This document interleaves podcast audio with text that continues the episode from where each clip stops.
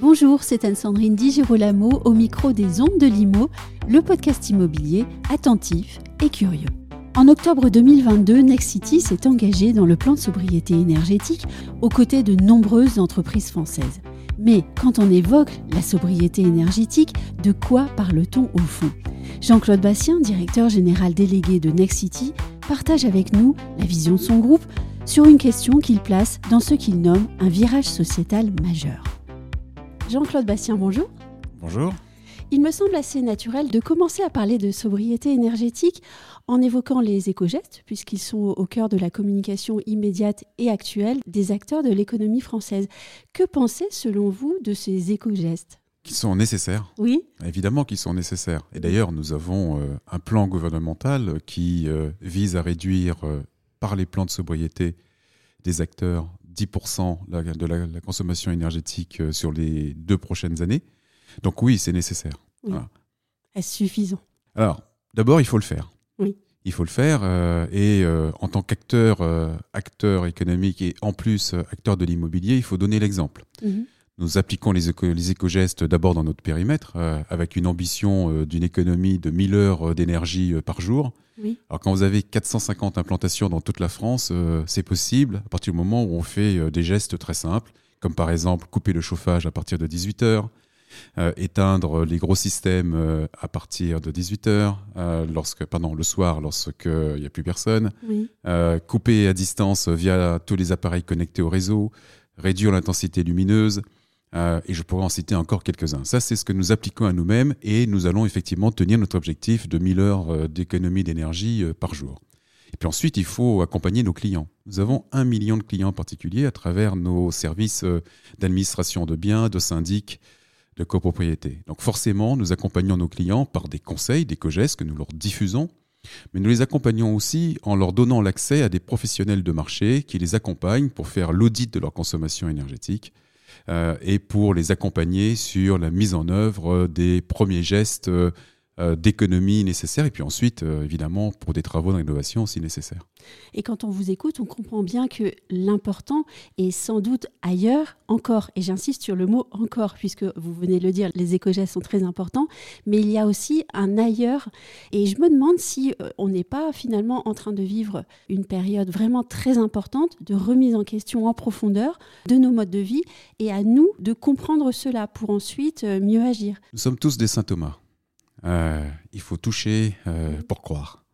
Et donc, euh, l'histoire récente que nous avons vécue, que ce soit la crise sanitaire, que ce soit euh, les étés euh, torrides et très chauds, voire enflammés, et désormais la crise énergétique liée à la, à la, guerre en Ukraine, tous les Thomas finissent par croire qu'il y a un problème. Et ce problème, il est là, il est devant nous, il se traduit de manière très simple, il s'exprime de manière très simple. les sources d'énergie fossiles, ça y est, nous sommes au bout. Oui. nous arrivons au bout tout le monde le comprend. Et d'ailleurs, les prix euh, à la hausse montrent bien que ça devient une denrée rare. Et on commence à y croire. Absolument. La deuxième chose, c'est que les énergies renouvelables, tout le monde se rend compte que euh, la puissance délivrée en instantané n'est pas suffisante pour mm. pallier euh, l'énergie fossile. Donc que faut-il faire? Grelotter, se mettre un pull sur un pull? Je laisse ça au ministre de l'économie. Mais je pense qu'il y a peut-être plus fort à faire qui est de effectivement changer nos, approches de manière structurelle. Parce qu'effectivement, c'est un véritable choc de société. Il va falloir apprendre à consommer différemment. Oui, nous ne sommes pas dans la conjoncture, mais le basculement et la révolution structurelle. L'une des questions alors serait de se demander comment est-ce qu'on fait pour consommer moins On y est bien contraint, tout en gardant les mêmes usages, ou je dirais même la même qualité d'usage, puisque personne ne veut renoncer à son confort? Alors, quelques chiffres, parce que je pense qu'il faut toujours partir du concret. Oui. Euh, le bâti en France, c'est-à-dire les immeubles tertiaires et les immeubles résidentiels. Le bâti en France, c'est le premier consommateur d'énergie du pays. Premier élément. Mm. Deuxième élément, c'est le, le, quatrième producteur de gaz à effet de serre. Donc très clairement, le sujet du bâtiment est un sujet central quand on veut penser euh, lutte contre euh, la consommation, euh, consommation d'énergie, ou plutôt pour penser décarbonation. C'est un, sujet central. Mais il y a encore euh, plus important, parce que ça, les auditeurs pourraient se dire, bon, c'est très loin de moi, je ne sais pas de quoi on parle, etc. Rapprochons-nous un peu. Rapprochons-nous des objets. les bureaux. Les bureaux, prenons la région parisienne, 55 millions de mètres carrés. Ce 55 millions de mètres carrés, plus de la moitié de ces bureaux ont plus de 30 ans d'existence. Autant dire que ce sont sans doute vraisemblablement, même certainement, des passoires thermiques. Mhm. Donc il y aura un gros enjeu de rénovation de ces bâtiments à un horizon relativement court. Les résidences. Mhm. Il y a 37 millions de résidences euh, en France, euh, qui soient des principales ou autres. 37 millions. Ces 37 millions, il y a, chiffre officiel, 17% de passoires thermiques. C'est-à-dire 6 millions. Et puis enfin, rapprochons-nous, rentrons dans le salon de nos auditeurs. Rentrons dans le salon. Qu'est-ce qui se passe? 17% d'entre eux ont du mal à payer leur facture d'énergie. Précarité énergétique. Précarité énergétique.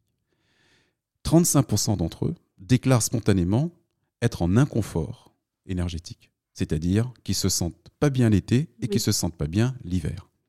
Donc, toutes ces évidences devant nous disent une chose, qu'il faut traiter le stock et le flux.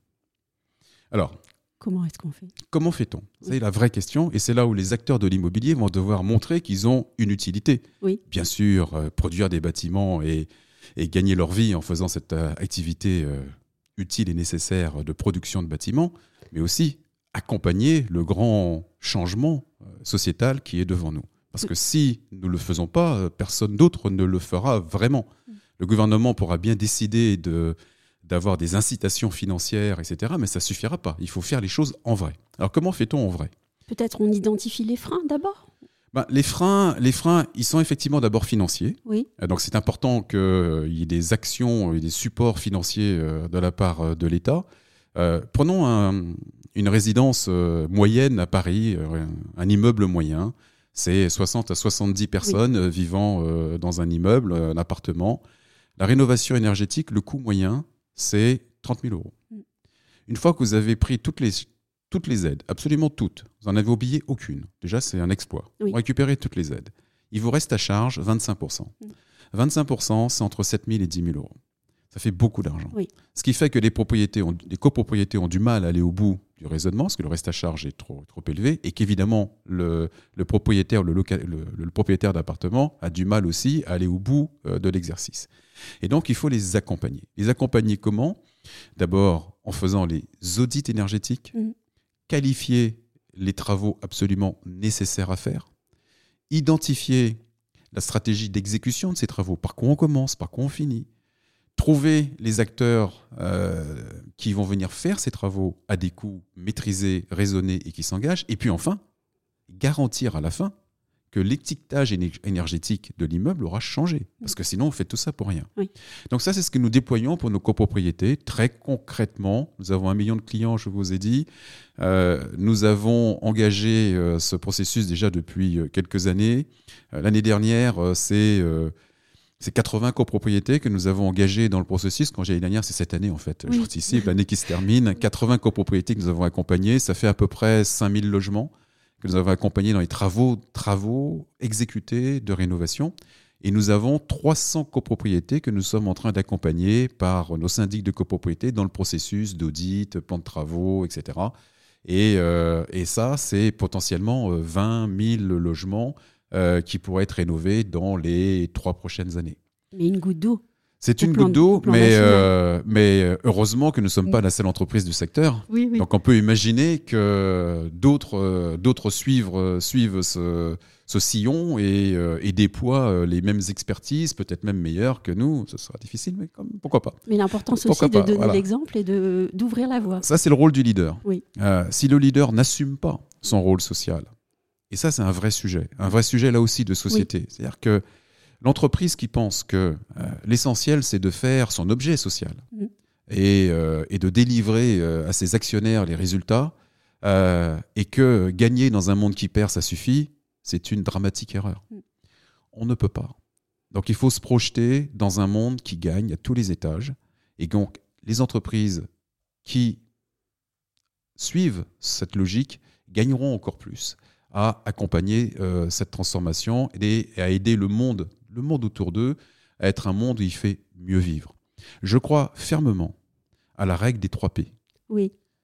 Planète, people, profit. Tout ça n'est pas inconciliable, à la condition de trouver le meilleur alignement possible.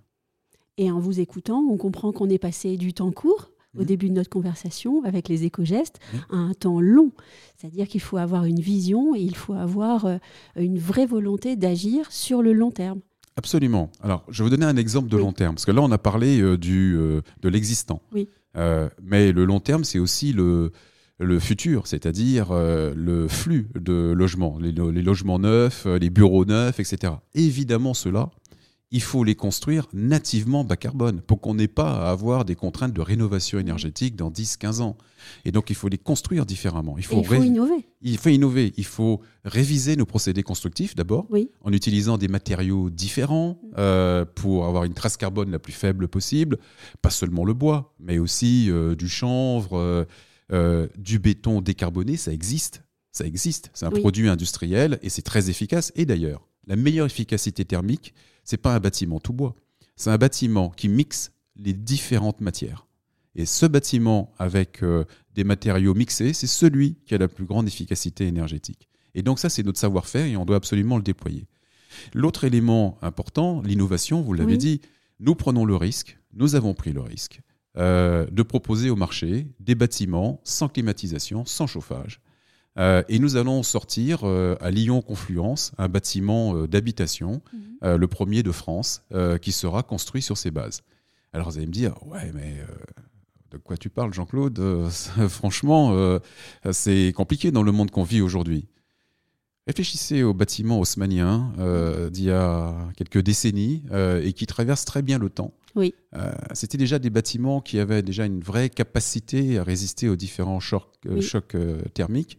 Là, on va, on va plus loin. Avec beaucoup de mixité d'ailleurs. Hein, Absolument, euh, avec beaucoup de mixité d'usage. Sur les matériaux et les usages. Oui, parce que les espaces étaient prévus pour, les circulations euh, dans les espaces étaient prévues euh, et favorisaient la mixité d'usage au fil du temps. Et effectivement, c'est une vraie démonstration. Et donc, le bâtiment qu'on appelle essentiel, dont je parle, c'est un bâtiment qui s'inspire de ces procédés en les poussant beaucoup plus loin. C'est la logique du thermos. C'est effectivement d'avoir une couche externe euh, qui euh, est réfractaire effectivement euh, au climat.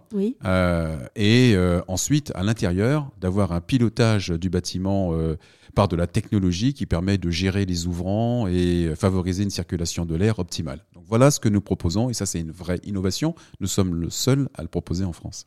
Et si on termine avec votre règle des 3 P, people, planète et profit, en fait cet exemple-là est l'exemple idéal. J'espère bien que oui. J'espère bien que oui, parce que les produits doivent, doivent faire la démonstration. On ne peut pas avoir cette exigence d'exemplarité euh, et, euh, et, la volonté de tracer la voie si euh, nous ne donnons pas à chaque étape la preuve de notre capacité à faire. Mhm. Donc cet immeuble-là est un des éléments de preuve, pas le seul. Merci beaucoup. C'était un plaisir d'être avec vous.